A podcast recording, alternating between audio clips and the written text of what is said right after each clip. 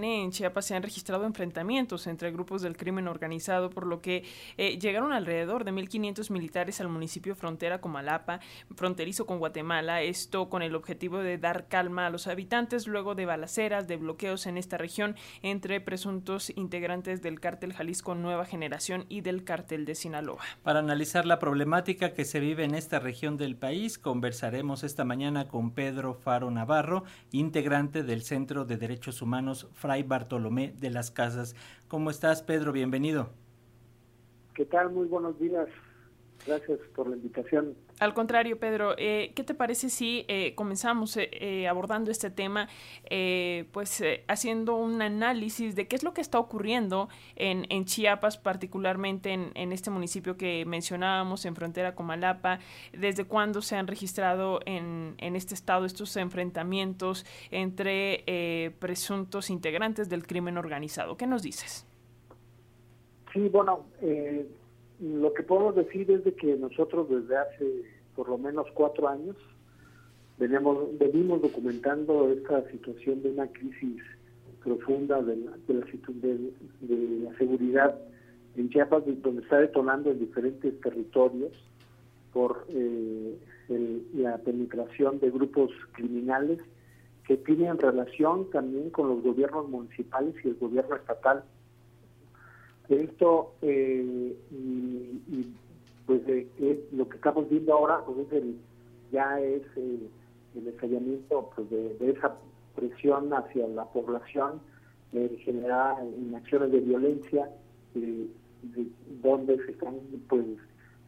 disputando pues controles territoriales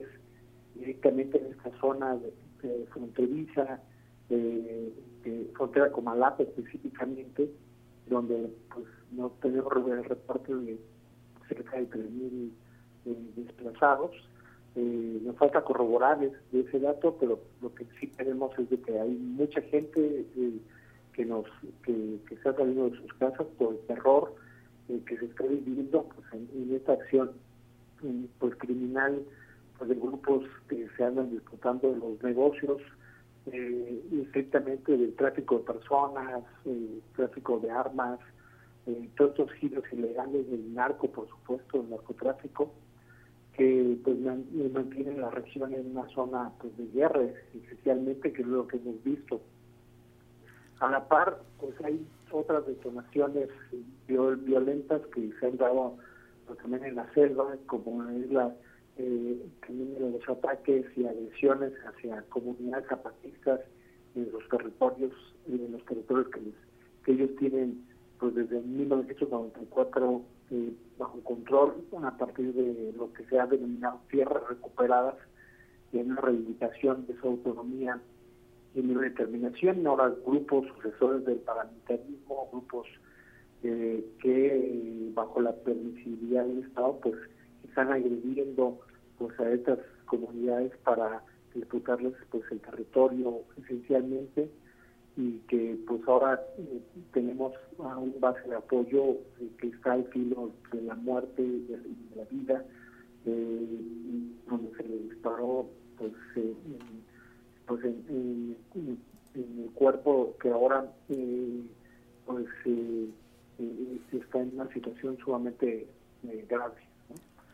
entonces, Pedro, eh, confirmamos que fue, es, en estos momentos es la disputa de esos territorios, de tanto esta parte de frontera como los eh, territorios zapatistas, entre grupos de la delincuencia organizada, y apenas está empieza, empieza a entrar el, el ejército, la Guardia Nacional, para tratar de contrarrestar, lo cual podría significar también eh, más, más violencia por estos, esta, este repliegue que pudiera haber. Pues bueno, apenas ayer entró el ejército, cerca, mencionan cerca de mil efectivos que entraron en el ejército y la Guardia Nacional.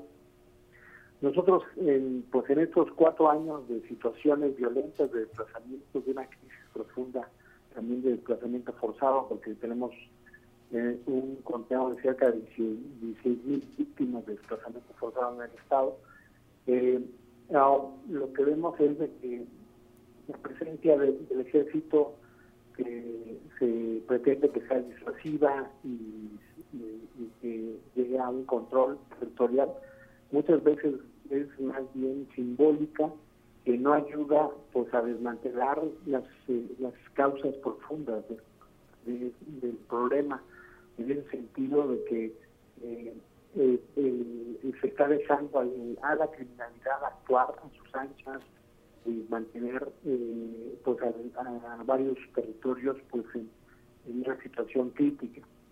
nosotros esperemos que pues haya acciones pues, más contundentes que, que implique desarme que implique las detenciones de, pues, de líderes que, que generen pues realmente pues una, una acción de pacificación en el territorio, porque como mencionaba, estamos en escenario de guerra. El gobierno pues ya sabe estas situaciones, ¿no? De hecho, tenemos un gobernador eh, totalmente fuera de lugar, con donde genera una serie de discursos que quiere eh, dar a, a conocer en el exterior de que todo está tranquilo, que el Estado está en paz, pero no es, pero la realidad se le explota las manos, tal y como ha sucedido en estas semanas, tanto en la zona selva con territorios zapatistas, como ahora en la frontera, y que ahí se necesita pues acciones de Estado de manera contundentes bajo estrategias de desactivar esa, esa violencia que cada vez está creciendo y eh, pues mantiene en jaque pues a la población y eh, generando pues, víctimas y violaciones a derechos humanos. Eh, Pedro, eh, finalmente agradeciéndote mucho eh, estos minutos, esto que compartes con las audiencias de la radio pública de Radio Educación. ¿Qué pasa con el tema de los desplazados al calor de toda esta situación? Entendemos que, que pues mucha gente sale de sus viviendas, de sus comunidades, pero por ahí em, varios medios de comunicación hablaban de que en algunos lugares pues eh, retornan, ya están empezando a, retornar, pero luego vuelven a, salir otra vez cuando hay este tipo de enfrentamientos. ¿Cómo están sobrellevando el, el asunto de los desplazamientos? Eso también es un es una acción, bueno, es un, son hechos que ya hemos vivido, que cuando se genera pues una alta violencia, pues la gente se resguarda, ya sea en la montaña, en lugares eh, cercanos donde puedan pues, ser más seguros y cuando ya entra un proceso como ahora que entró el ejército y demás, pues vuelven a retornar. Eh, la, aquí las circunstancias es de que